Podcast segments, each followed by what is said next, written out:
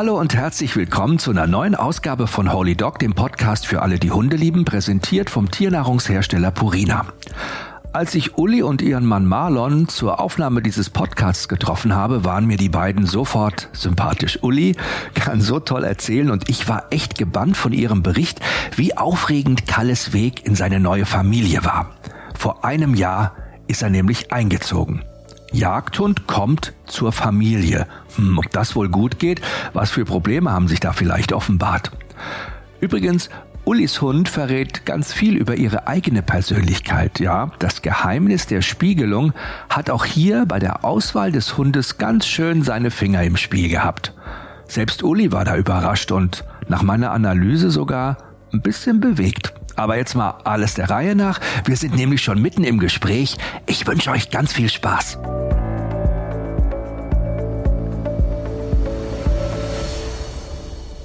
Prima, beide seid ihr heute. Ich muss dazu sagen, erstmal herzlich willkommen bei Holy Dog, dem Podcast für alle, die Hunde lieben. Wie immer ähm, präsentiert von Purina. Und ich freue mich heute ganz besonders, zwei Menschen hier sitzen zu haben, die natürlich auch sagen, klar, unser Hund hat unser Leben verändert. Auf welche Art und Weise werden wir gleich erfahren. Aber es handelt sich dabei um die Uli, Ulrike und ihren Mann Marlon. So, ich habe jetzt Ulrike das Mikrofon aufgesetzt und Marlon sitzt neben ihr ganz brav, nicht nur zum Händchen halten, du darfst dich auch zwischendurch immer mal reinmelden. Ne? Aber äh, Uli, erzähl doch mal ganz kurz, ihr beide, ihr kennt euch ja auch schon ein bisschen länger, ihr habt euch tatsächlich über die Arbeit kennengelernt. Ne? Das ist richtig, das stimmt. Immer ein heikles Thema, aber genau so war's. Glaubst du denn äh, jetzt mit Hund zusammen, äh, dass ihr arbeitet ihr beide noch in der gleichen Firma? Ja, tun wir, genau. Könnt ihr euch gut abwechseln mit dem Hund? Ja, wir sind ja ganz flexibel am Standort. Das ist ja das Schöne und entsprechend können wir immer je nach unseren Bedürfnissen, was wir für Termine haben, unseren Hund ins Büro mitnehmen. Wir sagen immer Hund, Hund, Hund. Ich sage immer Hund. Der Hund hat ja einen Namen. Er heißt Kalle. Kalle. Und wenn ich Kalle höre, da stelle ich mir so einen kleinen Frechdachs vor, der so mit einen ganz lieb angucken kann, sagt, ich habe doch den Teppich gar nicht kaputt gekaut. Du liegst ziemlich gut richtig, nur ist es nicht klein. Äh, unser Vierbeiner, das ist ein Deutsch Kurzhaar und mhm. der ist natürlich schon ein bisschen größer mit seinen 60 Zentimetern Rückenhöhe. Wie alt ist er und wie lange ist er schon bei euch? Der ist äh, zwei Jahre alt mhm. und ist am 2. November ein Jahr bei uns. Das heißt, er hat ja vorher irgendwo anders schon gelebt und das muss eine aufregende Geschichte gewesen sein, ihn überhaupt zu euch gekriegt zu haben. Wie hatten das, äh, wie hat sich das abgespielt? Wir haben uns ähm, dank eines Kollegen tatsächlich ähm, mit dieser Rasse auseinandergesetzt. Denn mhm. ähm, Marlon war lange immer, sagte auch Hund, ob das wohl alles so in unser Leben passt. Ne? Aber letztlich haben wir uns dann mit der Rasse auseinandergesetzt und dieser Kollege hat uns einige Kontakte vermittelt, die eben Deutsch Kurzhaar vermitteln. Jetzt muss man wissen, dass Deutsch In Deutschland eigentlich nur an Jäger rausgegeben werden, weil es voll Gebrauchsrunde sind mit all den Herausforderungen, die das bringt. Dazu vielleicht später noch mal was. Aber so kamen wir an eine Hilfsorganisation, die Arbeit auf Rhodos. Und von dieser Hilfsorganisation haben wir unseren Kalle bekommen. Hieß der da schon Kalle? Nee, der hieß Hellas. Ah. Ja. ja, die Griechen, ne? Die Griechen. Das war ja ganz naheliegend, jetzt den Hellas zu nennen. Ja, schön. Mhm, mhm. Mhm. Und das heißt, er ist vor einem Jahr bei euch eingezogen Richtig. und ähm, war der dann hier in Deutschland in der Pflegefamilie oder in Griechenland noch in der Pflegefamilie? War er da in einem Shelter? Ihr habt ihn im Internet gesehen, auf einer Webseite? Erzähl genau so war, genau so ganz klassisch eigentlich. Wir haben ihn tatsächlich im Internet gesehen. Er hatte einen Steckbrief, ähm, noch dieser Steckbrief wurde erstellt, als der auf Rhodos noch war, ist aber bereits in München an, in einer Pflege zu, in einer Pflegestelle gewesen, mhm. sodass wir ihn dann dort auch abholen konnten. Oh, ein weiter Weg, ne? Also, sag ich mal, aus der Nähe von Köln, dann bis nach München gefahren, in Kalle abgeholt. Und was lieber auf den ersten Blick, würdest du sagen?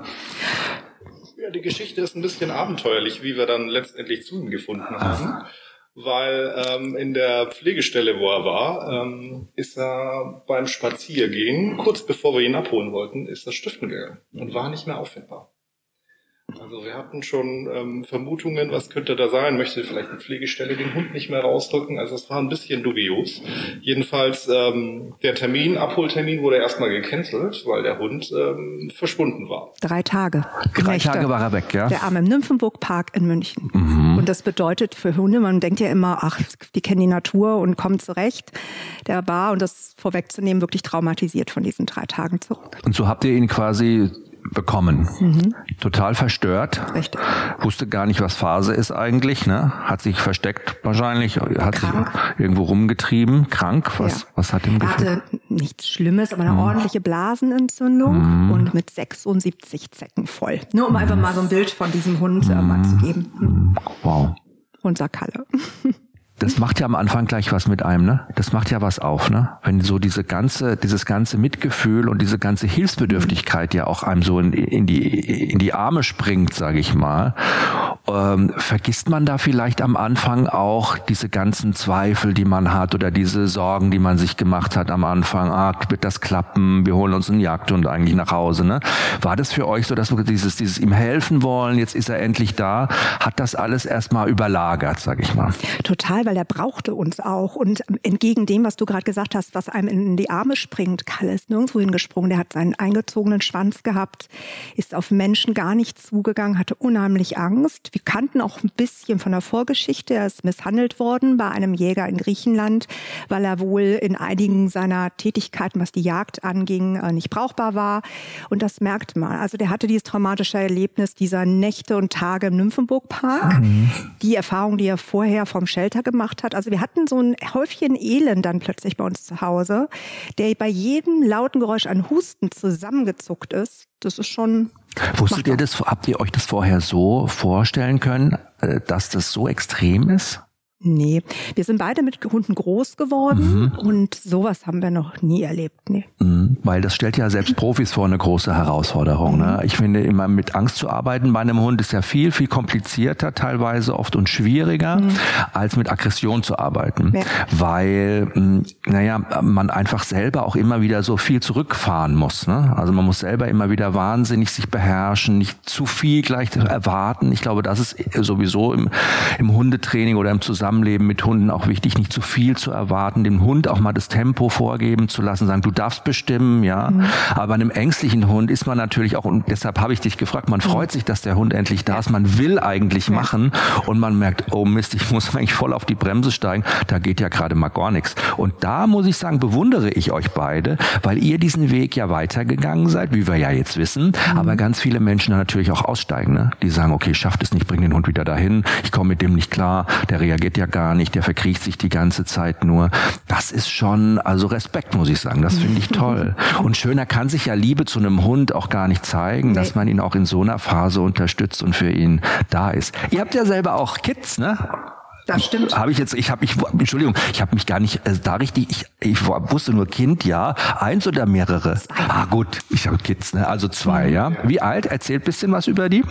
Ja, die große, die, die Annelie, die ist ähm, elf Jahre mhm. alt. Und der Niklas, der ist neun Jahre alt. Wie habt ihr das denn mit den beiden dann hingekriegt da am Anfang? Weil die waren ja wahrscheinlich, die haben ja das ganze Haus schon dekoriert, hatten alles vorbereitet. Genau richtig, ein Schild an der Tür. Willkommen Kalle. Mhm. Und dann, dann, kam Kalle erstmal. So, und dann kam Kalle und hat gesagt, was ist denn hier los? Ist mir alles viel zu viel, ich will meine Zimmertüre zu und hat dieses Bitte nicht stören Schild draußen mhm. dran gehängt. Ne? So muss man sich das ja vorstellen.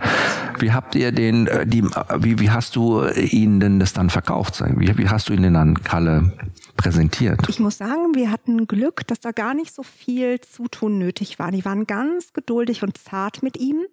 Und Kalle, obwohl er so ängstlich war, vielleicht oder weil er so ängstlich war, hat den Körperkontakt zu uns recht schnell gesucht. Laute Geräusche, zwar haben ihn verschreckt, aber der klebt an uns wie eine Katze. Wir sagen auch jetzt noch oft, der ist wie so eine Katze. Mhm. Der brauchte die Sicherheit von Menschen und selbst unsere beiden Kinder haben das ganz gut ihm auch geben können. Ne? Er war da, glaube ich, sehr dankbar.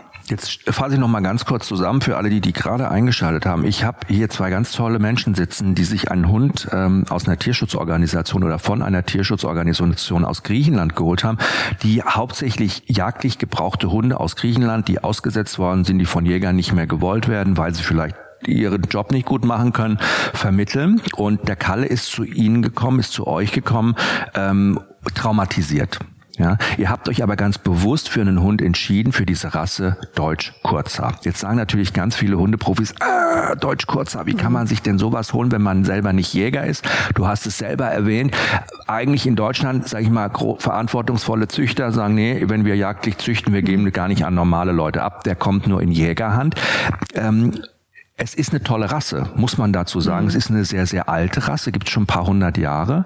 Und wenn man sich mal vorstellt, wie sich das Jagen auch äh, verändert hat im Laufe der Jahrhunderte, ähm, Jagen war ja früher nur für Adlige im Grunde ein Vergnügen, ein Freizeitsport. Und man hat große äh, Parforce-Jagden gemacht. Das heißt, mit einer Meute von Hunden ist man mit Pferd und tausend Mann in den Wald geritten und hat erstmal aufgescheucht und hat dann da, ist da los und hat die verfolgt. Und irgendwann mal wurde aber Jagen so ein Sport, den sich auch das reiche Bürgertum leisten konnte. Es kamen doppelläufige Schusswaffen plötzlich auf. Man konnte auf Distanz ein Wild jagen und braucht jetzt plötzlich auch Hunde, naja, die so ein bisschen universeller einsetzbar waren. So ein SUV quasi, ne, an seiner Seite. Das war so, also ich würde sagen, Deutsch Kurzer ist so ein SUV, den kannst du für alles gebrauchen, ja.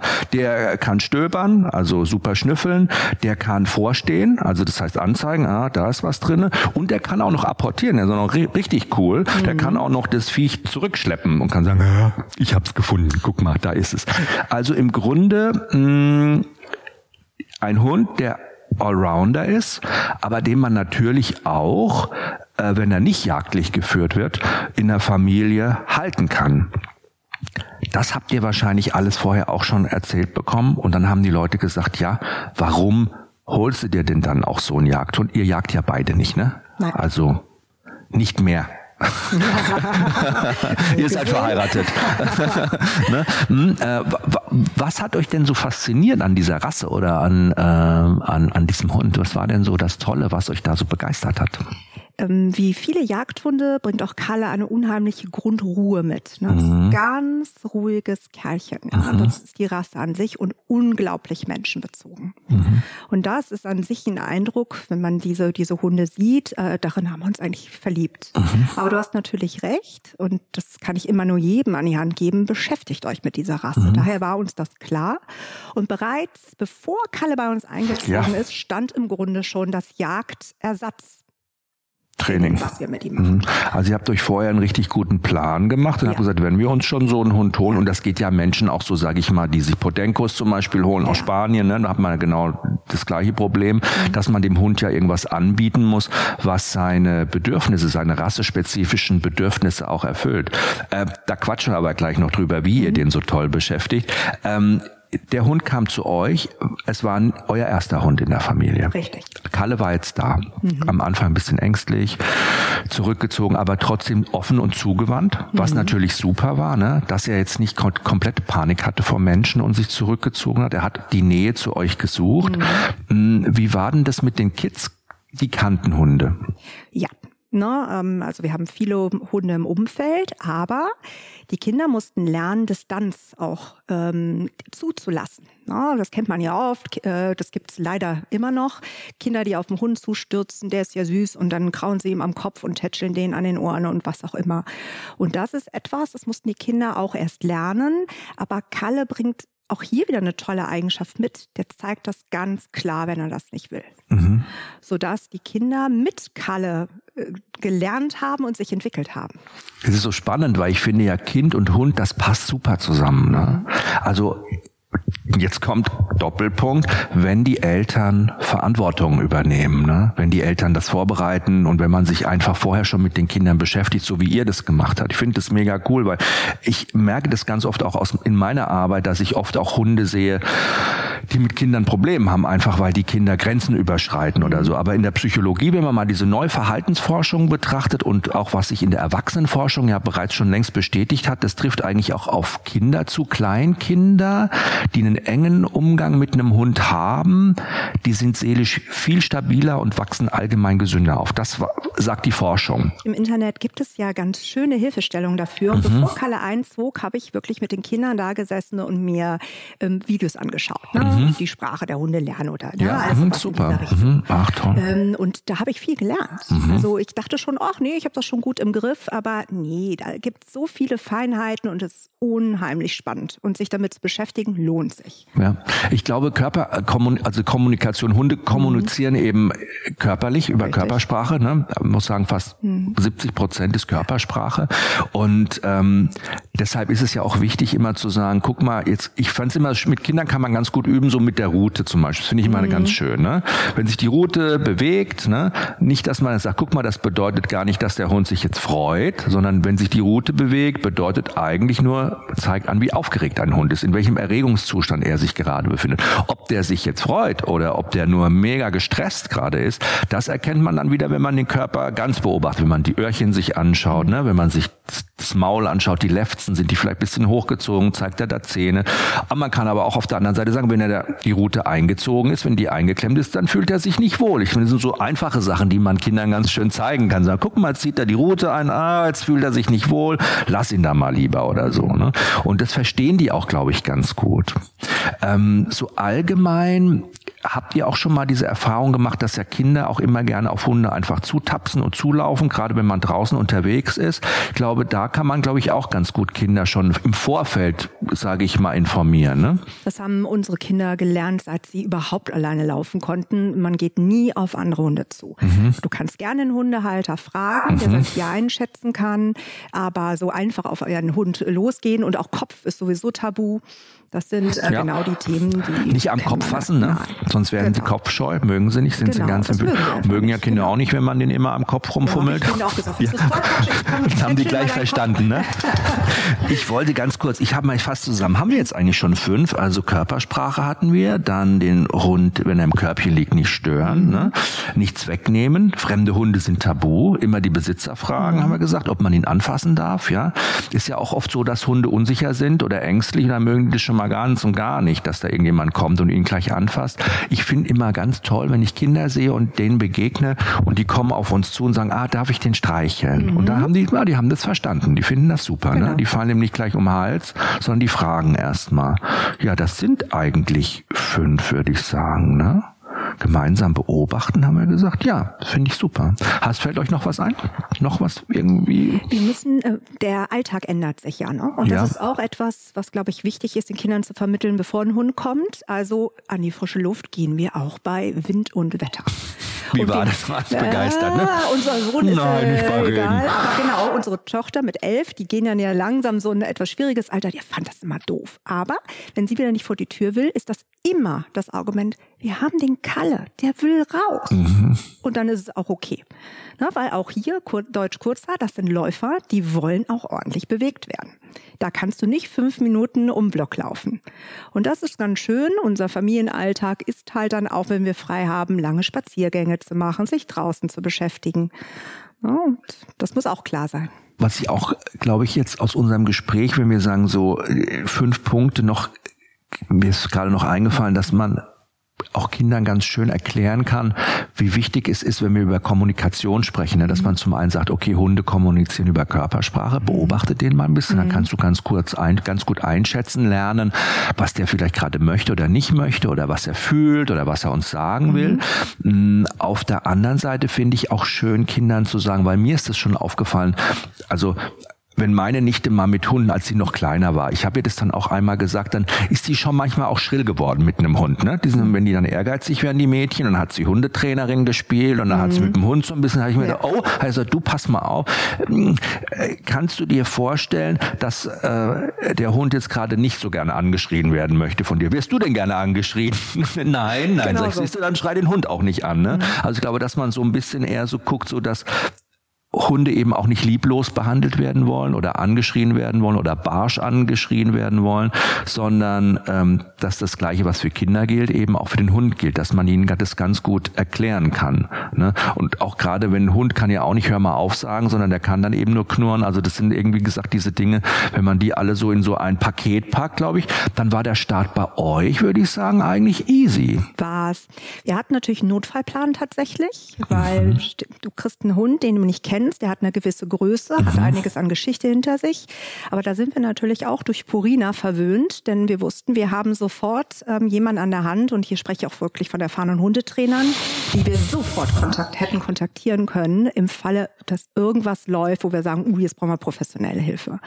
Und auch das ist ein gutes Gefühl, zu wissen, also komme was wolle, wir haben da was, was wir tun können, um mit Kalle zu arbeiten, weil wir wollten ihn ja in der Familie haben. Es war ja geplant. Ja, es war ja geplant. Genau. Ja, ich finde es gut, dass man sich vorher eben dann auch einen Notfallplan zurechtlegt oder zumindest sowieso, wenn der Hund mal eine Woche oder zwei Wochen da ist, mal einen Trainer einfach mal drüber schauen lässt. Das ist ja immer gut. Ne? Also wenn man sich Haben den Luxus gemacht. leistet, sage ich das mal einkalkuliert mhm. und sagt, ach, wir wollen eh zu einer Hundeschule und bevor wir da anfangen und bevor wir den Hund mal mitbringen, komm doch einfach mal bei uns vorbei und guck einfach mal, weil dieser Blick von außen, das fällt mir halt auch immer auf, so ein neutraler Blick von außen, da entdeckt man immer wieder Dinge und wenn man einen Menschen findet, einen Trainer, Trainerin mhm. findet, die einem das gut erklären kann, ja. die einen nicht verurteilt, ne, sondern die ja. einen das einfach, naja, einfach nur zeigt oder einen aufmerksam macht, dann profitiert man dann natürlich davon. Gab es so Punkte bei euch nach einer gewissen Zeit, dass ihr euch nochmal Feedback geholt habt? Nee, also wir hatten sowieso ein paar Herausforderungen. Ne? Also Corona-Hund heißt Hundeschulen kannst du vergessen. Ja, wann zu? Eben wollte ich gerade sagen, richtig. ihr wart ja auch in der Corona-Phase. Du musst dir also den Luxus, wie du sagtest, gönnen. Wir haben uns einen Trainer ins Haus geholt, der wirklich sich Kalle angeschaut hat. Ne? Mhm, ne? Genau, was du gesagt hast. Wir wollten mal schauen, siehst du irgendwas, was wir nicht sehen. Mhm. Ne? War soweit alles in Ordnung. Hieß aber auch, dass das gesamte Training mit einem Hund, der gerade mal, was konnte Kalle denn? Der konnte Sitz machen. Ne? Das war's, glaube ich. Das können sie ähm, alle sitzen. Das können sie Sitz machen. Mehr alle. konnte er ungefähr nicht. Nicht an alleine laufen, gar nichts. Dass wir das alles äh, alleine erarbeiten mussten. Ne? Aber die gute Neuigkeit ist, auch das funktioniert. Es ist also kein, mm, eine Entschuldigung, wenn man nicht zur Hundeschule geht. Man kann ganz toll mit Hund arbeiten. Und das haben wir echt gemacht. Und wir haben inzwischen einen Jagdhund, der bei Kaninchen abrufbar ist. Mhm. Ja? ja, toll. Also eine tolle, eben, ne? Ja. Äh, sind wir auch stolz darauf, dass ja. wir das so geschafft haben. Mhm. Das muss man sich auch mal vorstellen. Ich meine, es ist immer so ein Wort, dass man sich im Munde so auf, auf, den, auf der Zunge zergehen lassen muss, einen jagdlich orientierten Hund zu haben, mhm. ähm, den man doch in diese Richtung gekriegt hat, sage ich mal, zu widerstehen, äh, wenn es sehr verlockend wird für ihn. Wie habt ihr das gemacht?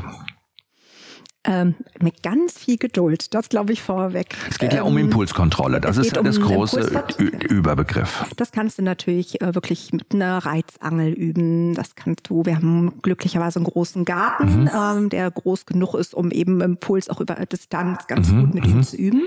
Aber, und das ist, was wir auch einleitend gesagt haben, ist halt verdammt nochmal ein Jagdhund. Und der mhm. will auch entsprechend gefördert werden. Mhm. Und da kommen eben die Aktivitäten, die wir sonst machen. Wir sind ähm, beim Mentrail, mhm. also Personensuche die wir machen mit ihm einmal in der Woche und auch noch weitere Trainings. Das geht ins, äh, in, den, ins, in den Bereich ähm, ähm, ja, Agility, aber auch Obedience, ähm, solche Themen, weil er muss sein Köpfchen gebrauchen. Und wir merken, wenn das über Ferien mal ausfällt, dann müssen wir anders den Kalle beschäftigen. Ne? Was macht er dann? Ah, sucht er sich irgendwelche Ersatztätigkeiten oder so? Was für einen Job sucht er sich dann? Was, was, ist, was und wo unterschreibt er dann? Bei welchem Blödsinn? Nein, man kann natürlich auch zu Hause so ein paar Kleinigkeiten mit ihm machen. Mhm. Man kann Leckerlis verstecken, mhm. suchen lassen, wo die Kinder natürlich auch total viel Freude dran haben. Ja, das kann man ja mit dem Garten machen, kann man aber auch mal beim schlechten Wetter ähm, drinnen machen. Ne? Und da ist er wirklich ein toller auch Spielpartner, wo die Kinder auch eine tolle Beschäftigung mit ihm zusammenfinden, wo alle Spaß dran haben. Mhm. Wie wird denn der Kalle sein Leben jetzt so einem Hundekumpel beschreiben, wenn er den trifft? Auf der Hundewiese. Und er sagen, wo bist du denn jetzt eigentlich gelandet? Wo kommst du her? Aus Griechenland? Mhm. Und wie ist es jetzt so? Erzähl mal, was machst du den ganzen Tag so? Ich glaube, der würde erzählen, äh, ich habe da eine coole Familie gefunden, die aufpasst, was ich brauche. Die mhm. verstehen mich. Ja, die, das ist etwas, was er bestimmt erzählen würde. Und ich darf coole Sachen mit ihnen machen. Äh, hast du gerade schon angerissen, eben die Beschäftigung für mhm. ihn. Hat sich diese Unsicherheit oder dieses Ängstliche denn bei ihm jetzt so ein bisschen normalisiert oder geregelt? Wie ist denn das geworden? Erzähl mal, wie hat er sich da entwickelt?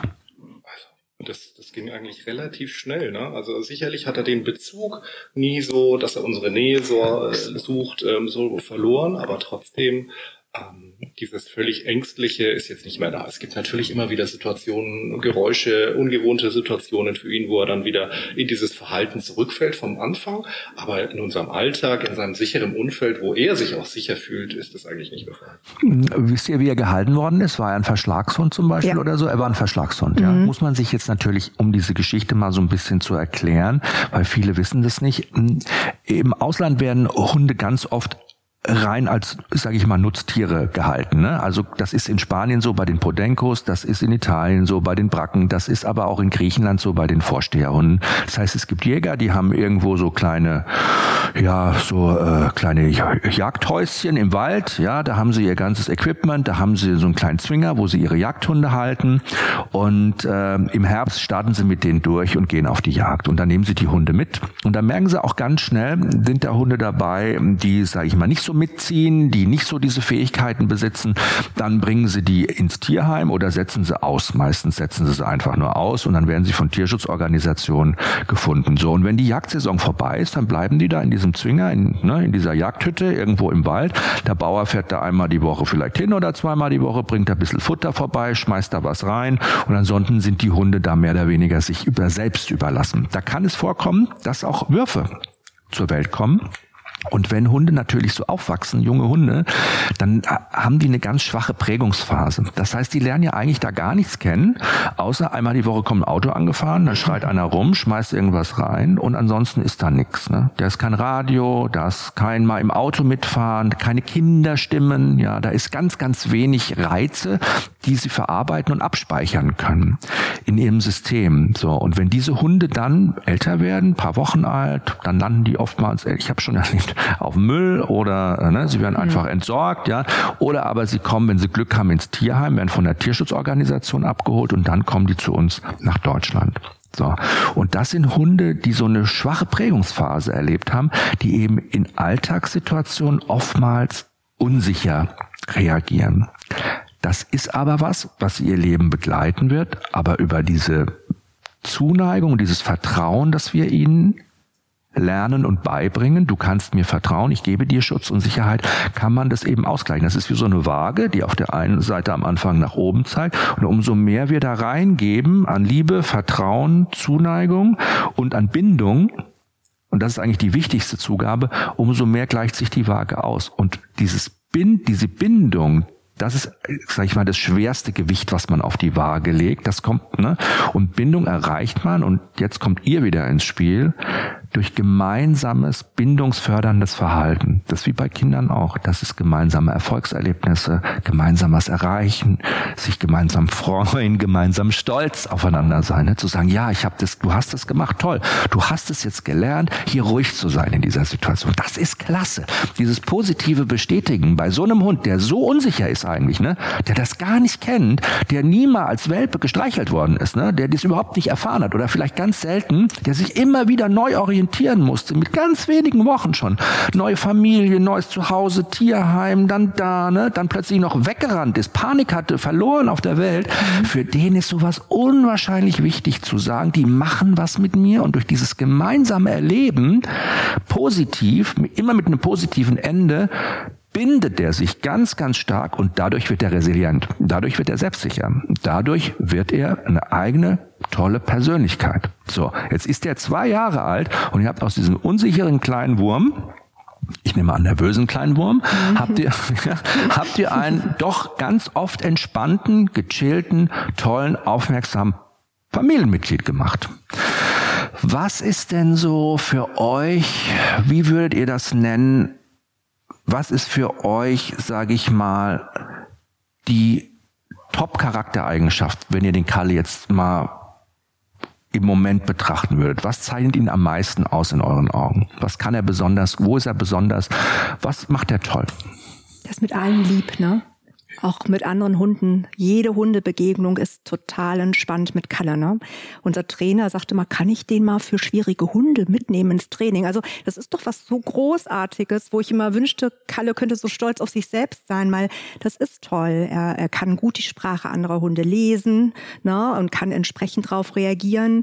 Äh, ganz toll. Wie viele anstrengende Hundebegegnungen haben viele Hundebesitzer. Ja. Das kennen wir ja alle, ne? die dann an der, an der Leine ziehen, Leine Aggression, mhm, ne? Mhm, und mhm. sowas machen, haben wir mit Kalle gar nicht. Der ist mit allem lieb. Das ist eine ganz tolle Eigenschaft. Er hat um das jetzt nochmal zu übersetzen, mit allen lieb, ja, weil mhm. es ist, er hat, er, er, er versteht es, diese ganzen, er, die, er kann ganz toll Hunde beschwichtigen, also der kann diese Signale ganz toll aussenden. Das ist ein mhm. Talent, was er besitzt. Ne? Mhm. Um den anderen Hunden zu signalisieren, ey, ich bin gechillt, du brauchst gar nicht aufregen, ist alles gut. Und er hat auch mit euch zusammen natürlich das nötige Selbstbewusstsein in dem Moment. Der ist gefestigt. Ne? Er weiß, er kann immer wieder diesen Blick zu dir suchen mhm. und dann sagen, alles okay. Und du sagst, alles okay. Und das versteht er diesen Blickkontakt bestärken, schon von Anfang an, diese, wenn man mit Hunden zusammenarbeitet, ein Hund mhm. kommt, die gucken einen ja immer zwischendurch kurz an. Die wollen sich immer Bestätigung abholen, sagen, genau. super machst du, das ganz toll. Sich orientieren, gleich an euch orientieren, machen die eigentlich automatisch. Aber wir äh, übersehen das ganz oft. Wir sind so beschäftigt mit irgendwas anderem, jetzt da die Wurst rauszuholen oder die Leckerchen in der Tasche sitzt nicht richtig oder einfach am Handy, ne, gibt's ja so, ne, dass man das gar nicht sieht. Diese Sekunde, wo der einfach so guckt, ne, und sagt, ist alles, mach ich richtig? Und du sagst, ja, das ist super so. Und das setzt sich immer wieder wie so ein Puzzle zusammen. Er ist ein Beschwichtigungsweltmeister, er kann ganz toll mit anderen Hunden. Er ist ein Lieber, hast du gesagt. Er ist ein mhm. ganz lieber Kerl. Und ähm, Ihr macht natürlich auch richtig viel. Ist es für euch manchmal auch so ein bisschen Überforderung, ne, Unterforderung, immer dieses Gleichgewicht zu halten, das nicht zu übertreiben? Gab es mal so Momente, wo du gedacht hast, oh, die Woche war ein bisschen anstrengend für ihn, machen wir nächste Woche mal ein bisschen weniger? Mhm. Ich ich glaube, wir sind immer die, weil wir Kralle auch als so einen tollen Hund erleben, dass wir einfach uns immerhin fragen, ist es das Richtige, was wir mhm. tun? Braucht er mehr, braucht er weniger? Mhm. Gar nicht so, dass wir das Gefühl haben, wenn wir Kalle angucken, ui, das war zu viel, sondern uns ist es so wichtig, dass er sich wohl bei uns fühlt, dass wir uns einfach immer in Frage stellen. Das ist auch mit deinen Kindern, ne? Ist, passt das alles? Tun wir das Beste für sie? Und Kalle ist jetzt halt Nummer drei, um den wir uns da kümmern, ne? Und ich würde sagen, auch in der gleichen Intensität. Übrigens, Purina ist überzeugt davon, dass Haustiere und Menschen gemeinsam einfach glücklicher sind.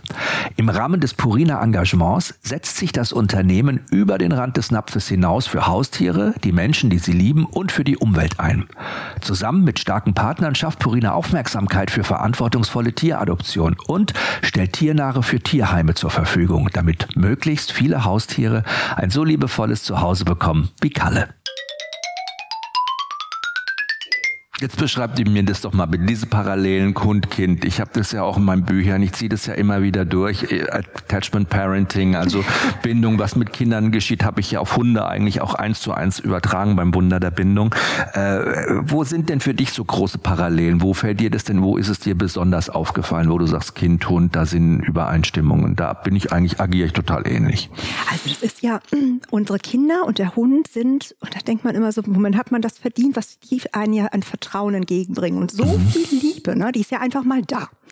Und ähm, das ist dann eben die Kunst als Eltern, ja, auch damit vertrauensvoll umzugehen, ja, sich da Mühe zu geben, die Bedürfnisse auch immer wieder zu schauen, die verändern sich ja auch. Ein Welp hat andere Bedürfnisse als so ein pubertierender Halbstarker und dann später ein älterer Hund. Und das ist bei den Kindern auch. Ne? Immer wieder geht es darum, diese Veränderung wahrzunehmen und sich dann anzupassen. Und das ist, finde ich, äh, klar mache ich keinen Mentrail mit meinen Kindern. Fände ich, glaube ich, toll. Aber äh, grundsätzlich. Topschlagen. Ne, sich topschlagen.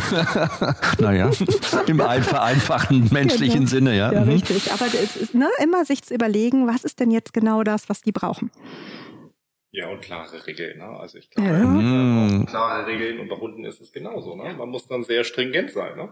Wenn man nicht möchte, ja. dass der Hund unterm Tisch ist, wenn wir essen, dann muss man ihn halt bei jeder Gelegenheit ihm wieder auf seinen Platz schicken.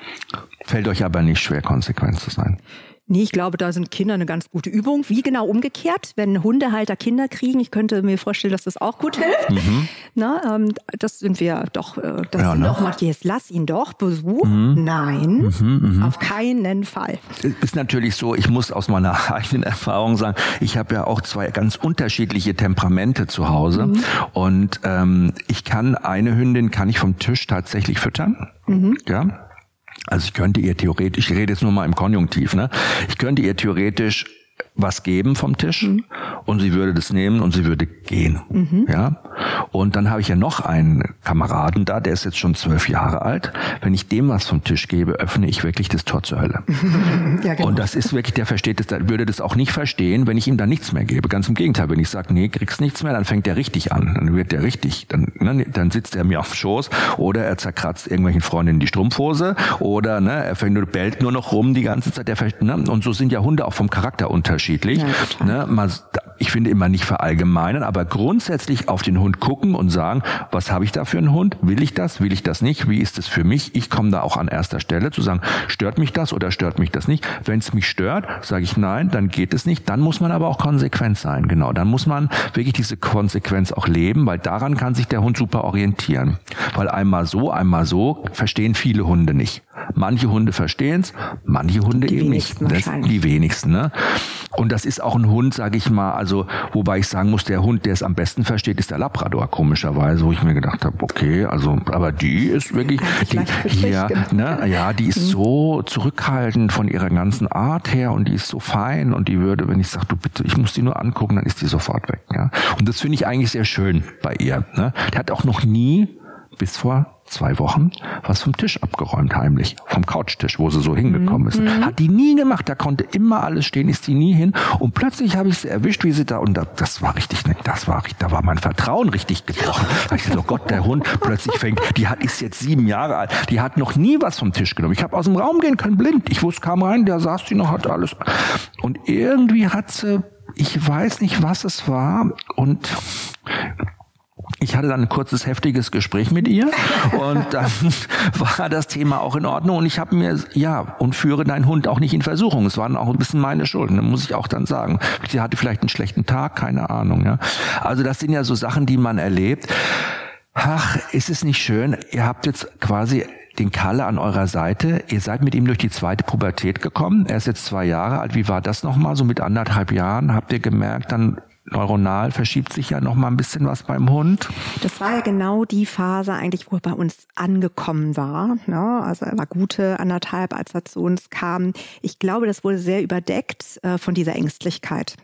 Deswegen kann ich sagen, haben wir kann halt auch nochmal diese Unsicherheit ja. natürlich dadurch verstärkt worden sein. Ne? In der zweiten Pubertät werden ja wirklich nochmal, auch gerade im präfrontalen Kortex, nochmal neue Strukturen geschaffen, wo Hunde plötzlich ja auch nochmal Unsicherheiten zeigen, die vorher gar keine Unsicherheiten waren. Plötzlich ist der Blaumüllsack das größte Mysterium, das wird angebellt und man kriegt totale Panik, was einen vorher gar nicht interessiert hat.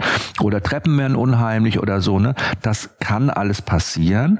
Und als Hundebesitzer ist es einfach ganz wichtig, da ruhig zu bleiben, zu sagen, okay, das ist eine Phase, die gehört dazu. Ich begleite ihn, führe ihn da vorsichtig ran, zeige ihm das nochmal, sag hier, guck mal, wir machen das gemeinsam, ne? Äh, anstatt ihm jetzt zu sagen, du musst jetzt da, stell dich nicht so an, das war doch vorher kein Problem. Das würde ihn eher verstören, da würde man das eher verschlimmern. Ne? Das ist eh, glaube ich, so, das habt, gab's so, beschreib doch mal, weil ich gerade sage, wie hast du ihn denn in so unsicheren Situationen dann geführt? Wie hast du es denn geschafft, dass er dir da vertraut? Eigentlich alles kleinschrittiger, ne? Dinge, die vorher kein Problem waren, dass man ihnen einfach, ähm, also diese Sicherheit gibt, ganz viel äh, über Körpersprache tatsächlich, mhm. auch was du beschrieben hast, Blickkontakte, ne? Mhm. Man merkte, ne, er sucht die Bestätigung dann auch über den Blick ins Gesicht äh, und dann alles langsamer machen. Und dann geht das auch. Was für Probleme hatte er hauptsächlich da oder wo waren seine? Alleine bleiben. Das ist das große Thema. Ist übrigens noch, noch nicht ganz durch. Mhm. Ganz Schwierigkeiten allein zu bleiben. Nur um eine Vorstellung zu geben, wir fingen an mit fünf Sekunden vor der Haustür und er ist völlig ausgeflippt mhm. vor Angst. Hat nie was kaputt gemacht, mhm. sondern man, also da war ein Häufchen Elend. Gejault hat er wahrscheinlich. Gejault mhm. hat er, geweint. Ähm, der war, es war ganz furchtbar. Ne? Also das brach einem das Herz. Aber es ist etwas, auch ein Hund muss das lernen. Es gibt immer Gelegenheiten, auch wenn wir ihn ins Büro mitnehmen können, das muss er mal kurz alleine bleiben. Sei es ein Arztbesuch, wo man mit den Kindern ist. In der Arztpraxis kommt er jetzt nicht so einfach rein. Oder wir wollen mal ins Kino gehen. Ne? Also wir lassen Kalle eigentlich schon fast nie alleine, weil, er, weil wir ihn ja bei uns haben wollen. Aber umso wichtiger ist es ja auch, einen Hund beizubringen. Es ist alles okay, wenn du mal ein, zwei Stunden alleine bist. Es läuft halt ganz viel auch mental, ne? Aber mhm. es läuft ganz viel auch mental über euch. Das ist ganz spannend. Ich hatte neulich so einen Fall, ähm, genau das gleiche Thema. Galgo, mhm. auch aus dem Tierschutz der auch nicht alleine bleiben konnte. Ne? Also war schwierig. Und die Situation, wie er zu dem Paar gekommen ist, ähm, ja, war, war ähnliche Umstände wie bei euch. Und wenn wir einen Hund bekommen aus dem Tierschutz noch dazu, nach dem, was der Kalle da durchgemacht mhm. hat am Anfang und er diese ganze Bedürftigkeit mitgebracht hat und dieses Ganze, ne, macht man natürlich, wir Menschen oftmals, ich will nicht sagen den Fehler, weil es, es liegt ja in unserer Natur, ihn auch so ein bisschen zu man ist halt ständig auch für ihn da in dem Moment. Ne? Man betüttelt die einfach schon sehr, einfach weil sie das auch brauchen in dem Moment, ja. Oder wir denken, die brauchen das auch. Also das heißt, der Hund ist physisch nicht alleine. Der ist immer, wir haben den auch physisch immer ist er bei uns. Und dann kommt es, dass er auch psychisch nicht alleine ist. Also das heißt, wir ihn auch immer im Kopf haben die ganze Zeit. Ne? Wir überlegen immer, was macht er, wie geht's ihm, wo sitzt er, was macht er jetzt gerade. Jetzt muckst er, dann gucken wir, er kriegt immer Feedback die ganze Zeit. Und wir schaffen das gar nicht, den Hund selbst mental alleine zu lassen. Also selbst wenn er da ist, schaffen wir es nicht, ihn mental alleine zu lassen. Das heißt, es ist immer diese Verbindung da. Hunde haben ja diese unwahrscheinlichen Antennen, Instinkte, dass sie spüren, dass diese Verbindung da ist. Es ist wie so ein Gummiband, das dehnbar ist, ja. Selbst wenn wir nicht mit ihnen reden oder kommunizieren, selbst wenn wir sie einfach nur im Kopf, im Gedanken haben, ne. Deshalb können die ja auch oftmals, sage ich mal, unsere Gedanken erahnen, weil sie kombinieren. Ne? Und dieses mit dem Hund zusammen zu sein, immer den Hund, dieses Monitoring, was immer wie so ein Film abläuft, obwohl wir uns jetzt unterhalten, der Hund da wäre und du immer gucken würdest oder schauen würdest oder registrieren würdest, was er macht, das ist dieses mentale alleine bleiben. Und man kann das ganz toll üben mit einem Hund, wenn man ihn, wenn man mit ihm zusammen ist, ihn einfach mal versucht, mental auszuschalten. Nicht an ihn zu denken, ihn einfach komplett zu ignorieren, ihn einfach und in dem Moment, wo das ist schwer am Anfang, ne? Das ist mega schwer. Aber wenn man das schafft, das geht nur am Anfang für uns Menschen, wir, wie mit dem Hund auch, fünf Sekunden, das können wir vielleicht mal fünf Minuten, ihr beide könnt das mal üben zusammen, ja? Und könnt euch einfach mal mit einem Gläschen Wein hinsetzen, der Kalle ist da und einfach mal gar nicht auf den Kalle reagieren, gar nicht null auch gar nicht an ihn denken, wirklich einfach nur ihn ausblenden. Und du wirst sehen, er kann dadurch immer besser runterfahren, weil er plötzlich lernt, ich spiele auch keine Rolle plötzlich mal, wenn die da sind. Das ist nicht schlimm. Dann ist es auch nicht schlimm, wenn die nicht da sind. Weißt du, dieses, dieses physische alleine lassen, dieses psychische alleine lassen, das mentale alleine lassen, das spielt mit zusammen. Jochen, ich habe das mit dem Wein habe ich behalten. Ja, gut, ne, mit dem Weinchen schön, das ist entspannt. Genau. Ja, also das ist immer, ne, es ist, es gibt halt, wie, wie gesagt, es ist ganz oft so, dass man einfach man macht es halt ganz einfach. Man hat den Hund einfach immer auf dem Schirm die ganze Zeit. Es ist so ein, es ist so ein Thema immer. Und der Hund das gar nicht lernt, auch mal keine Rolle zu spielen. Und dann, wenn er natürlich, und dann soll er üben, auch noch physisch alleine zu bleiben, ne? Und das ist natürlich wahnsinnig schwer. Dann auch, ja, ne? es ist für ihn schwierig, ne? Und zu sagen, er muss das lernen, ja, er muss es halt einfach fühlen. Er versteht es ja nicht. Wir müssen immer seinem Kind, kann ich das erklären? Kann ich sagen, hier, pass auf, da ist die DVD, du darfst jetzt DVD gucken, wenn wir weg sind. Und wenn wir in zwei Stunden vom Essen wieder da sind, dann bist du aber im Bett. Mhm. Das kann man halt mit einem Hund nicht machen. Ne? Nee. Das geht halt leider nicht. Aber auf einem tollen Weg. Und wie lange bleibt er jetzt schon alleine? Zweieinhalb Stunden. Ja, mega geil. Ja, das, das war super. Zweieinhalb Stunden ist toll. Eben. Überleg ja. mal. Und äh, kombiniert das mal so ein bisschen mit diesem mental alleine lassen. Und du wirst sehen, das wird ihm noch einfacher fallen was wir am Anfang gemacht haben, er hat uns ja auch ähm, zu Hause immer auf Schritt und Tritt verfolgt. Ne? Also egal, mhm. man hat sich einen Kaffee geholt, man hat vielleicht von zu Hause aus gearbeitet und war in der Küche erst mitgekommen mhm. und auf den Weg zurück auch wieder mitgekommen. Mhm. Und wir haben dann mal bewusst auch mal eine Tür zugemacht. Mhm bist zu Hause, hier passiert dir nichts, hier ist dein geschützter Raum, alles ist in Ordnung, aber es ist okay, wenn wir auch in einem anderen Raum sind. Mhm. Und so, glaube ich, lernen die Hunde auch dann schon die ersten Momente, wo die sagen, okay, ich kann mich trotzdem entspannen, weil ich habe hier meine Umgebung, wo ich mich sicher fühle. Also die Räume natürlich dicht machen, ne? auch so die eigenen Räume abgrenzen, das ist auch ganz wichtig. Und dieses immer hinter euch herlaufen und so, klar, dann da hat er sich auch immer wieder Feedback geholt, weißt du? Und selbst wenn du sagst, was läufst du mir denn jetzt hinterher, selbst die, das ist Feedback. Ne? In dem Moment klar. ist das Feedback. Feedback für ihn. Er sagte, ah, da kriege ich Aufmerksamkeit, guck mal, als, ne, ich krieg doch eine Reaktion, ich bleib einfach mal dran. Ja, super. Also zweieinhalb Stunden, das ist richtig gut, ne? Also gut gemacht. Ist es also. Nee, also hat sich toll entwickelt. Ich war jetzt in Finnland übrigens mhm. und äh, wusstet ihr, dass in Skandinavien es eine ganz alte Tradition gibt? Seit über 50 Jahren ähm, fährt man da mit Pointern, also sage ich mal mit Vorsteherhunden Hunderennen. Schlitten kann man von Schlitten spannen. Ja. Das sind super Laufhunde. Also äh, weil ihr habt es schon angesprochen, Aktivität. Ja. Ihr habt natürlich einen Hund als SUV, der jetzt nicht nur sehr nasenfreudig ist, ne, also der viel Kopfarbeit machen muss, viel schnüffeln muss, sondern der sich auch viel bewegen muss. Richtig. Ne? Also normal Gassi gehen, mm, wird, wird, umso älter der Hund wird, jetzt ist er zwei Jahre alt, ihr, bra ihr braucht einen Plan. Ne? Was habt ihr denn, was ist denn euer Plan? Leit mich mal ein, ich bin Gott, neugierig. Du bist richtig, du nimmst das ja schon vorweg. Wir haben nämlich genau das gemacht, eine Hundeschule besucht sucht. Bitte? Eine Zughundeschule ah, besucht. super, na genau mal. Genau das, mhm. ähm, weil das Läufer sind.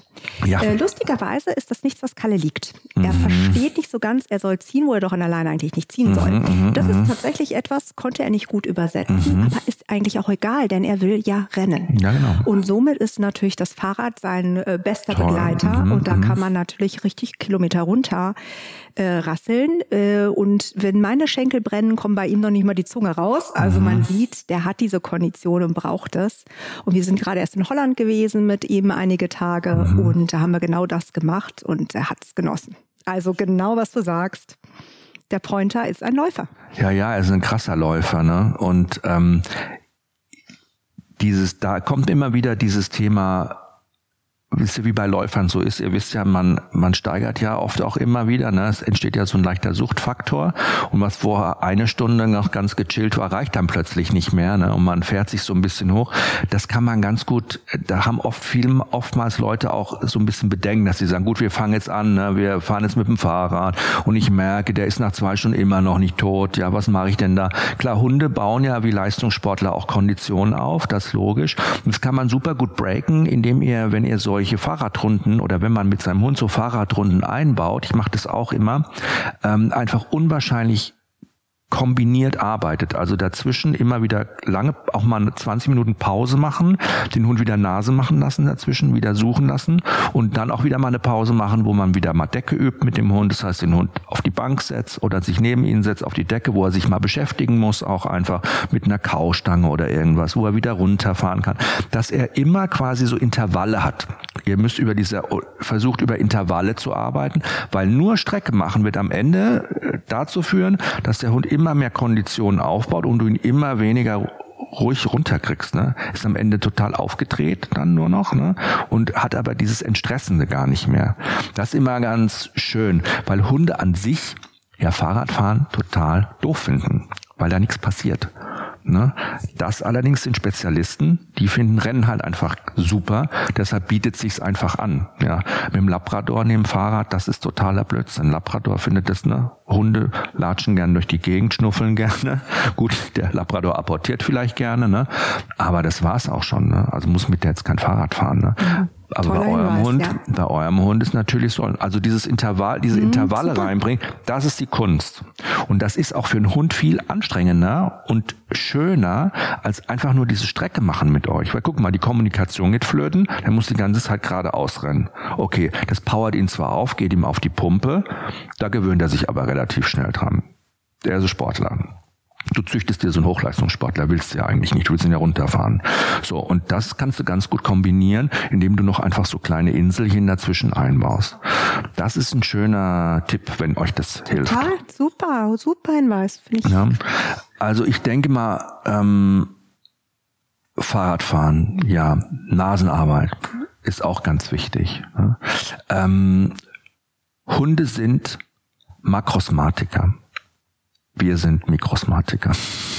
Wir mit unseren fünf Millionen Riechzellen, da wird der Kalle sagen, ha, fünf Millionen Riechzellen, kannst du mal tausend, mal, mal tausend bei mir, ja. Ich habe vielleicht 150 Millionen Riechzellen. Es gibt Hunde, die haben 200 Millionen Riechzellen, mhm. Bluthunde zum Beispiel. Ne? Ähm, das bedeutet natürlich auch, ich habe so einen Hund, der viel mehr Gerüche unterscheiden kann, ne? der eigentlich in einer ganz anderen Welt lebt. In der Welt der Gerüche. Was super ist, ne? Ich beneide Hunde immer darum, dass die nochmal so eine dritte Ebene eigentlich haben, die ja. sie wahrnehmen, ja. Ähm, das Tolle ist natürlich, wenn so ein Hund auf Pferde geht, macht ihr das mit ihm? Also ähm, wie seid ihr da drauf gekommen? Auch das war im Kontext des Auseinandersetzens mit der Rasse, mhm. ne, dass ich bereits einen Termin äh, bei, der, äh, bei einem Anbieter habe für Mentrailing, mhm. äh, dass ich sofort mit ihm loslegen konnte. Ja. Und das ist echt, das ist äh, ein ganz anderer Hund dann. Ne? Mhm. Ich hole ihn aus dem Kofferraum, er sieht die Trainerin in dieser Warnweste und fängt an zu jaulen, zu quietschen vor Freude. Mhm. Das ist so, das geht einem ans Herz wirklich, ja. wie der völlig außer sich ist vor Freude. Und er macht mhm. das so großartig in kürzester Zeit. Aber gut, der ist dafür gezüchtet worden, darf man nicht vergessen. Ne? Genau. In kürzester Zeit hat er das drauf und macht einiges an Kilometern, bis er die Person dann findet, die Versteckperson. Und gehst du, führst du ihn? Ja. Oder? Ah ja, schön. Machst genau. du auch manchmal? Das macht vor allem Uli. Ach, du machst Fahrrad. Ich Aber nehme das okay. Fahrrad. Marlon ist im Fahrrad unter. Ja, genau. das ist schön, mein Trailing, ne? Das macht richtig Spaß. Ja, ne? das ist, ist eine tolle, weil auch hier geht's ja um ein, eine Teamarbeit der Hund, das muss schon ein ordentlicher Führer sein. Und ich muss sagen, das Problem bin im Zweifel immer ich am anderen Ende mhm. der Leine, weil du musst deinen Hund lesen, du musst sehr gut verstehen, was er denn will, um ihn bestmöglich bei Entscheidungen auch zu unterstützen. Kreuzungen, große Plätze und so weiter. Also und auch nicht zu sehr zu unterstützen. Das richtig, ist ja auch immer das. Ne? Genau, Viele denken richtig. auch immer, ach, beim Mentrailing, da habe ich den Hund an, dann mache ich immer such, such, such, such, such, such genau. und dann immer hinter dem Hund her. Ja. Nee, es ist ganz anders. Ne? Wie, wie macht ihr das? Erzähl mal. Ähm, das, wir, wir treffen uns ähm, dann abends. Mhm. Im Moment wird es jetzt schon leicht dunkel ja. und äh, dann sind wir eine Gruppe und wir verstecken uns dann gegenseitig. Dann läuft unsere Trainerin los und dann versteckt sich die erste mhm. Versteckperson natürlich mit einem ordentlichen Harzer Roller für Kalle, ja.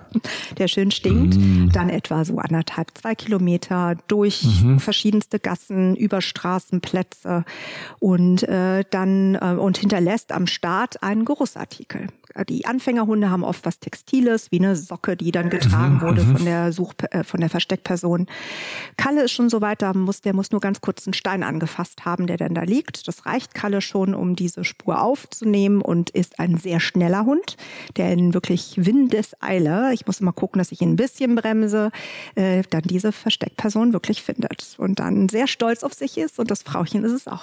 Ach mega. Es gibt eine schöne Holly äh, Dog Folge auch über K9, über Suchhunde und Mentrailing, das äh, äh, mit Christiane Theis, das hat richtig mhm. Spaß gemacht, äh, mit ihr auch mal zu sprechen. Sie hat auch total krasse Sachen von ihren Hunden erzählt. Das können übrigens auch alle Hunde, ne? Das ja. muss man immer dazu sagen, weil viele sagen, ah, kann ich das nur mit so äh, Hunden machen, die so Spezialisten sind? Ja, mit Spezialisten macht man halt eine besondere Freude. Aber ich weiß, bei uns in der Hundeschule in München, ich habe auch Mentrailing-Kurse gegeben, da waren auch Möpse dabei und so. Die haben auch ne? Spaß ne? gehabt. Die haben dann zwar am Ende die Belohnung, okay, da waren sie nach, haben sie erstmal mal geguckt, was gibt's da, nehme ich oder nehme ich nicht. Ne? Die waren da sehr wählerisch am Ende, aber denen hat es auch Spaß gemacht. Es geht ja wirklich auch darum, dass man im Grunde bei einem Hund, der so Makrosmatiker ist und der so auf Nase, auf Suchen fixiert ist, wie euer Hund eben auch, eben so ein Jagdhund oder der jagdlich orientiert ist, dass man einfach auch Sachen mit ihm macht, die ihm entsprechen. Also das individuelle Hunde eben auch individuelle Lösungen brauchen. Ich glaube, das ist so diese Überschrift, die man dafür nehmen könnte. Und individuelle Lösungen heißt am Ende individuelle Beschäftigung. Was auch noch gut ist, man kann ja auch Mentrailen, sage ich mal, also das Suchen mit Laufen kombinieren. Habt ihr das mal gemacht? Fährte ist auch super. Weißt du, wo dann vorher mit dem Fahrrad bindest du dann so ein Beutel dran, wo dann so die Wurstbrühe rausläuft mhm. und dann fährt der einmal durch den Wald mhm. und dann jagen die Hunde da hinterher am Ende. Das ist auch richtig richtig krass, weil dann kann man richtig schön kombinieren. Und Fährte wäre auch noch mal so ein Ding. Mhm. Ich weiß erstmal jetzt, Mantrailing ist gut für Hunde, auch gerade um die in die Ruhe zu bringen, mhm. weil das ist nicht so hektisch, das ist nicht mhm. so wuselig, das ist nicht so starke Bewegung. Und es ist natürlich, muss ich auch sagen, und das hast du auch gesagt, schöner noch mal als Teamsport, mhm. weil du eben als Hundeführer am Ende der Schleppleine, sag ich mal, ne, ähm, den Hund dann schon auch dabei begleitest. Und so wie ihr das ja wahrscheinlich auch macht oder wie wir das in der Hundeschule auch anbieten als Familienkurs, sage ich mal, und nicht als Polizei oder Suchhundestaffel, mhm. ne, mit dem Hund schon auch kommuniziert zwischendurch. Gerade ich habe das mit meiner Hündin auch mal gehabt an so einer Wegkreuzung, wo ich dann schon wusste, okay, es geht nach links und es gibt ja Hunde, da kommt man an eine Gabelung Tor 1, Tor 2, Tor 3, mhm, so. Ja. Und dann gibt's Hunde, die suchen jedes Tor erstmal ab. Die gehen mhm. erstmal überall hin, mhm. gucken überall und dann gehen sie den richtigen Weg. Dann gibt's Hunde, die gehen dahin, gucken, gehen sofort den richtigen Weg, ja. Und dann gibt's Hunde, die gucken, gehen irgendeinen Weg. Das heißt, ne, die gucken erstmal, ich gehe mal, ach, ich gehe mal nach links, ja. Mhm. Und dann gehen die 20 Meter nach links, bis überhaupt nichts mehr, merken sie, ach, die Spur ist ja gar nicht mehr da. Und dann gehe ich mal wieder zurück. So. Die Hunde gibt's ja auch. Und denen kann man natürlich ganz gut helfen, indem man wenn die, die sich nicht entscheiden können, dass man ihnen so einen leichten Tipp gibt oder sagt, guck doch mal da, ne? aber nicht zu viel. Und das ist irgendwie so, kann man schön mit einem Tier auch mit seinem Hund auch das als Teamsport machen und sich auch lernen zu beherrschen, ihm nicht zu zuzulabern die ganze Zeit, ja, was halt viele auch immer machen, ja. Also sowieso, dass wir viel zu viel mit unseren Hunden reden, oftmals und so, und die mhm. zuschwallen und die gar nichts verstehen, nur Bahnhof, und wir da auch mal so ein bisschen eher so ruhig sind und den Hund beobachten und das ist schon natürlich mega toll, ne? Das ist eine schöne Geschichte. Also Mantrailing ist toll, ja. Und die Hunde tauchen wirklich ab, auch der Kalle, in eine ganz andere Welt. Da, da könnten wahrscheinlich eine Horde Karnickel neben ihm sein. Er ist dann so, er arbeitet dann, ne? Das nimmt er ganz ernst und das ist sein Job jetzt, der gilt es zu erledigen und dann ist er auch nicht abzulenken. Ganz toll. Ach, schön. Ja, was ist in Zukunft geplant? Was, was steht an? Was habt ihr noch euch überlegt? Macht da mal Urlaub zusammen an einem ungewöhnlichen Ort. Fahrt er mal nach Skandinavien, probiert's mal aus, zeigt ihm. Ja. Dänemark im nächsten Jahr. Ach, schön. Ganz mhm. genau. Äh, das machen wir, weil wir gesehen haben, wir waren im Sommer, waren wir im Süden mhm. und das ist nichts für Kalle. Ne? Also nee. das ist zu warm gewesen. Mhm. Und das sind die Dinge, die ich meinte, es, der Alltag ändert sich mit dem Hund, das muss einem klar sein. Und das waren wir aber einvernehmlich als Familie. Nee, der arme Kalle, der kann ein anderes Klima besser gebrauchen dann geht's jetzt dahin und wir freuen uns ganz doll drauf. Ihr könnt euch jetzt auch nicht vorstellen, mal Familienurlaub zu machen und den Kalle hier zu lassen. Nein. In der Hundepension zum Beispiel. Wir haben das tatsächlich erst gerade in der Hundepension, mhm. äh, weil wir heute Abend ja noch auf die mhm. Vita-Gala gehen. Ja. Da passt er jetzt nicht ganz so gut hin für eine Übernachtung, in der er sich aber auch sehr wohl fühlt. Die haben wir. Auch bei Vita, bei dieser Vita-Gala, Entschuldigung, da gibt's äh, schöne Golden Retriever-Mädchen, die fände er bestimmt toll, der Kalle. Ja, unser kastrierter Kalle interessiert sich nie, nur für seine Mama, für mich. Ah. Nein, ähm, deswegen ist er da, fühlt sich wohl. Mhm. Ähm, deswegen ist es kein Problem. Wir hatten ihn auch schon mal ein paar Tage in der Hundepension. Ich finde es auch gut, dass er das kennt. Wer weiß, was mal passiert. Aber grundsätzlich ist es ein Familienmitglied und den wollen wir auch gar nicht weggeben. Unser Familienurlaub geht nur zusammen. Finde ich auch. Das war bei uns auch die Erfahrung eigentlich, dass in dem Moment, als der zweite Hund kam, also als Kalisi kam, das jetzt sieben Jahre her, wir auch gar nicht mehr, keine Flugreisen mehr gemacht haben und nicht mehr irgendwo hingefahren sind, wo wir die Hunde nicht mitnehmen konnten. Einfach, weil wir es gar nicht übers Herz gebracht haben, die irgendwo nee, ne? hinzubringen. Ich bin auch ehrlich gesagt, muss ich sagen, für Langzeiturlaub so, ne, kein großer Fan von Hundepensionen. Einfach weil ich aus der Erfahrung weiß, es ist unwahrscheinlich schwer, den richtigen Platz für einen Hund zu finden, wo er auch wirklich sowas ähnliches erfährt, sag ich mal, wie Familienleben, was er kennt. Ne? Und ähm, ja, das ist einfach schwierig. Das ist, es gibt ja Hundepensionen, die kosten 200 Euro am Tag, sag ich mal, ne? Und es gibt welche, die kosten 10 Euro am Tag. Und das bedeutet ja auch nicht, dass die Hunde überall na, sagen wir so, die teure Hundepension bedeutet nicht unbedingt, dass der Hund glücklicher ist als in der Hundepension für 10 Euro, sage ich mal. Aber umgedreht bedeutet es auch nicht, dass die Hunde generell dort ein schönes Leben haben in der Zeit. Sie werden halt mal bewegt, werden halt mal Gassi gegangen, aber ansonsten hängen sie da ja auch mehr oder weniger alleine rum. Und wenn sie im Rudel gehalten werden, weiß ich auch gar nicht, ob mein Hund das möchte, ob mein Hund da Bock drauf hat, was da für andere Hunde rumhängen und mhm. ob das sich irgendwie gut tut. Ne? Ich fände es immer schön als Alternative, was wir jetzt mal probieren. Dieses Jahr nach sieben Jahren fahren wir tatsächlich mal zehn Tage äh, nach Fuerte. Mhm. Äh, wir lassen ihn bei der Oma, ne? Also zu den Schwiegereltern und da waren sie auch schon, das kennen die auch schon alles ganz gut. Und da habe ich dann ein gutes Gewissen und auch zu Hause bei uns finde ich auch toll. Also wenn man dann quasi so einen Sitter, Hundesitter bei sich zu Hause hat, dass der Hund in seiner gewohnten Umgebung bleibt, das ist auch noch eine gute Alternative. Da gibt's viele Internetportale, gibt's auch bei Facebook, kann man mal gucken, äh, tauschen sich die Leute aus, kann man, wen lässt man da zu sich nach Hause, wer kommt da und so. Aber ich finde es eigentlich die beste Möglichkeit, wenn man den Hund nicht mitnimmt, dass man ihn zu Hause betreuen lässt von Leuten, die man kennt. Ne? Das ist eigentlich das Schönste. Und im besten Falle nimmt man natürlich mit. So, also, so ist es. Ne, muss man auf jeden Fall machen. Ja, schön. Wie würdest du denn sagen, Uli, hat das Leben von Kalle dein Leben nochmal beeinflusst oder hat, hat es deinem Leben nochmal so einen Twist gegeben? Oh, ganz bestimmt. Hat es in eurer Beziehung, hat es in eurer Beziehung auch irgendwas gemacht? in unserem Alltag natürlich ne, hat das Einfluss, ne, wie wir unseren Tag planen, ähm, ist mehr Abstimmung. Ähm, wir machen meistens morgens mit ihm eine größere Runde ne, und, und äh, wer dreht die Runde mit dem Hund, wer kümmert sich um die Kinder. Also ähm, das hat's beeinflusst. Und natürlich, er ist ein Familienmitglied, hat Bedürfnisse ne, und wir haben ja gerade schon das Thema Urlaub gehabt. Wenn wir dann in Urlaub fahren, stellen wir uns dann schon die Frage, was, was haben die Kinder, was ist denen im Urlaub wichtig, was ist uns wichtig, aber was ist auch Kalle wichtig. Und ähm, so gehört er einfach mit dazu. Und ich finde, er bringt halt Ruhe rein. Ne? Ähm, aber deswegen lieben wir auch unsere Hunde im Büro. Ne? Es ist wuselig, es ist immer irgendwo hektisch. Das ist in einem Familienalltag nicht anders als auch im Büro. Und wenn wir unsere Vierbeine um uns rum haben, dann wird das ruhiger. Man fährt so runter. Hat euch der Pets at Work, was ja äh, eine großartige Aktion ist von Purina, hat euch das da auch sehr geholfen und unterstützt? Wenn wir Pets at Work nicht hätten, hätten wir Kalle nicht. Mhm. Weil dann wüsste ich tatsächlich nicht, wie wir ihm gerecht werden sollten. Und so können wir mit ins Büro nehmen. Er ist, ähm, hat viele Freunde, vierbeinige ähm, äh, bei Purina. Es ist immer schon schön, wenn die dich morgens begrüßen. Ähm, das hilft natürlich. Wenn die Arbeitgeber diese Offenheit haben und möglicherweise auch die ganzen positiven Aspekte sehen, was das mit den Mitarbeitern macht. Ich finde jetzt eh cool, wenn die Leute zuhören und sagen, ah, Pets at Work, was ist das? Also könnt ihr auf jeden Fall mal nachschauen. Pets at Work, das ist eine Initiative, ähm, die Unternehmen hilft, äh, ihren Mitarbeitern die Möglichkeit zu geben, ihre Hunde mitzubringen, weil ganz viele Firmen sagen natürlich, okay, nee, ich weiß gar nicht, wie ich das alles handeln soll, 20 Hunde da, das gibt mhm. nur Ärger, was machen die da alles und mhm. so, die haben einfach Angst, ne, weil die unsicher sind, wie soll man das aufziehen, mhm. professionell.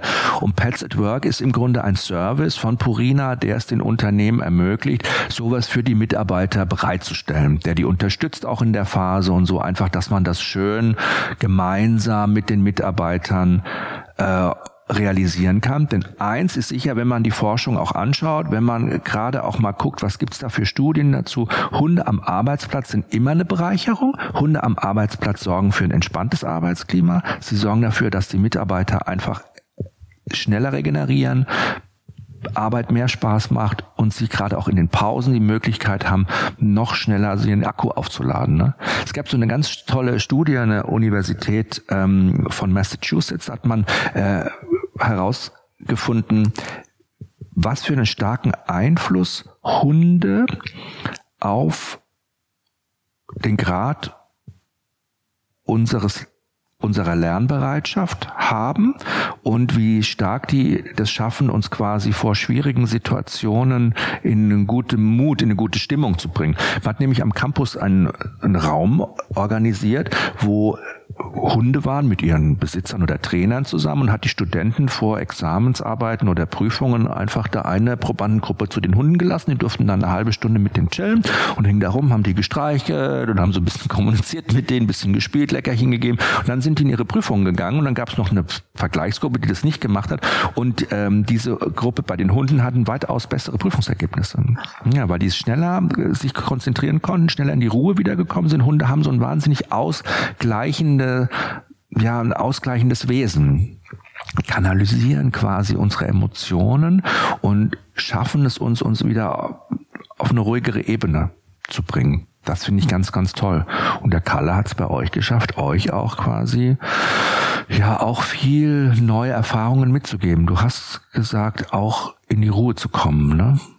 Dieses. Er macht das auch aktiv, ne? Unsere Elfjährige, die langsam ein paar pubertäre Anfälle ab und zu kriegt, ne? Wenn er die mal wieder so aufbrausend ist, dann geht der Kalle sogar aktiv zu ihr, legt so seinen Kopf auf ihren Schoß oder und schon kommt die Ruhe rein. Also das ist, ich finde, schon ein Zauberer. Wie ist jetzt, das ist Kalle ist natürlich unser Held, ne? Aber grundsätzlich diese Eigenschaft, die die Hunde haben, ne? In meinem Buch Das Geheimnis der Spiegelung ähm, geht es ja darum, was dein Hund auch über dich aussagt. Weil du einen Hund natürlich aussuchst, und das sind ganz viele Faktoren, die eine Rolle spielen, aber die größte Rolle spielt dein Unterbewusstsein, die dich lenkt genau dahin. Und das sind ganz viele Faktoren, die dich da beeinflussen, aber die du als Mensch so gar nicht wahrnimmst. Und das ist halt so ein Moment, wo du ganz viel plötzlich über diesen Hund auch über dich selbst erfährst mit diesem Hund, was würdest du denn sagen, ist die größte Selbsterfahrung, die Kalle dir mitgegeben hat? Weil du bist ja reflektiert. Du bist ja, ja ihr seid ähm, eine Bestätigung, dass ich grundsätzlich ziemlich ungeduldig bin. Mhm. Aber hier geht das ja immer alles nicht schnell genug. Jetzt muss ich dir nicht sagen, wenn du einen so ängstlichen Hund da vor der Tür am ersten Tag hast, der dich die nächsten äh, Monate begleitet, das ähm, macht ganz viel mit dir, wenn du nicht geduldig bist. Und du lernst plötzlich Geduld, viel mehr Reflexion, auf ein, ein Lebewesen anders einzugehen. Und das ist ein Gewinn. Und letztlich dann auch für mein Umfeld. Schön. Ähm, möchtest du wissen, was in meinem Buch zu diesem Thema Hund steht, der dich betrifft? Was über deine Spiegelung steht. Soll ich dir das vorlesen? Ich bitte drum. Okay, es steht, laut, schrill und aufdringlich ist nicht ihr Ding. Sie gehören eher zu den Menschen, denen man ein gewisses Maß an Introvertiertheit nachsagen könnte.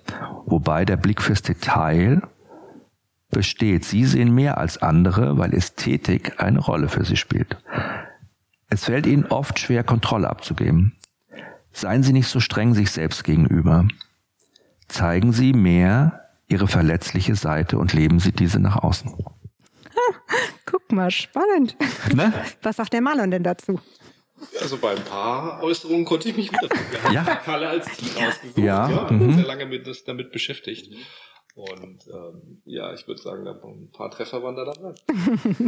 es ist halt einfach so ein Ansatz, es ist ja schön auch, ne, dass man sagt, und das hast du ja auch schon beantwortet. Du hast ja schon gesagt, du hast durch diesen Hund gelernt auch, dass es dass Dinge Zeit brauchen, ne? dass du dich darauf einlassen musst.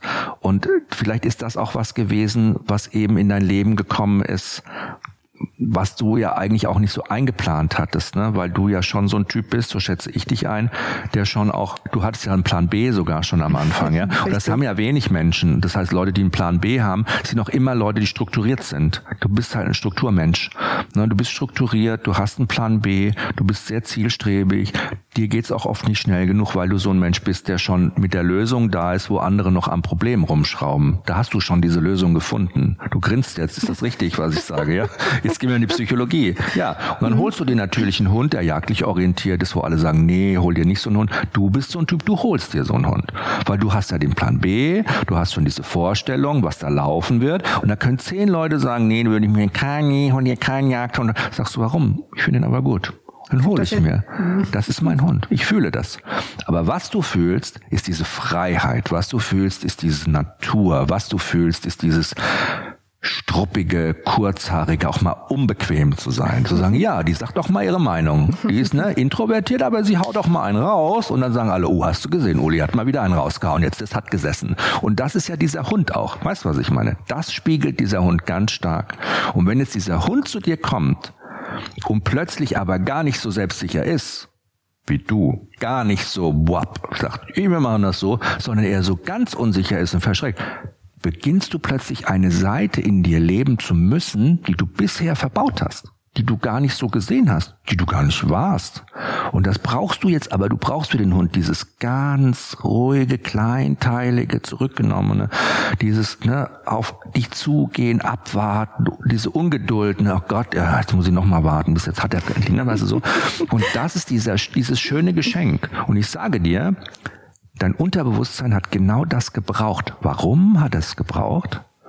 Weil als du gesehen hast, dass Kalle so unsicher ist und du schon in deinem Perfektionismus, positiv, ne, da oben gespürt hast, das kommt jetzt alles auf mich zu, diese ganze Arbeit mit diesem Hund und alle haben gesagt, mach's nicht, hat dein Unterbewusstsein gesagt, mach's weil es wird dir gut tun. Tu es, mach es. Du brauchst es, genau das jetzt. Weil wenn dein Unterbewusstsein es dir nicht gesagt hätte, hättest du Karte zurückgegeben. Verstehst du? Dann hättest du ihn gar nicht behalten. Dann hätte dein Unterbewusstsein gesagt, gib ihn wieder ab. Du, ich will mich mit dem Problem nicht beschäftigen. Ich brauche das jetzt nicht in meinem Leben, sowas. Aber dein Unterbewusstsein hat gesagt, doch, nimm es an. Es ist gut für dich. Und ich glaube, das ist dieses Geschenk, das Kalle dir gemacht hat, das du dir selber gemacht hast am Ende. Und dafür sind Hunde in unserem Leben. Das ist schön. Und jetzt würde ich am liebsten meinen Kalle in den Arm nehmen. Ja, bist du jetzt berührt oder was? Ja, das bin ich, tatsächlich. Ach, schön, das freut mich. Und das ist dieses Geheimnis dieser Hunde und dieses Geheimnis dieser Spiegelung zwischen Mensch und Hund. Und das ist das, was ja man einfach gar nicht in Worte fassen kann. Mhm. Es ist toll mit euch gewesen. Vielen lieben, lieben Dank. Vielen lieben Dank dir. Danke, dass ihr alles so toll uns oder mir oder unseren Hörern ja mit uns teilst. Das finde ich schön. Hat echt Spaß gemacht. Viel Glück Ja, weiterhin und ihr macht das mega toll. Dankeschön.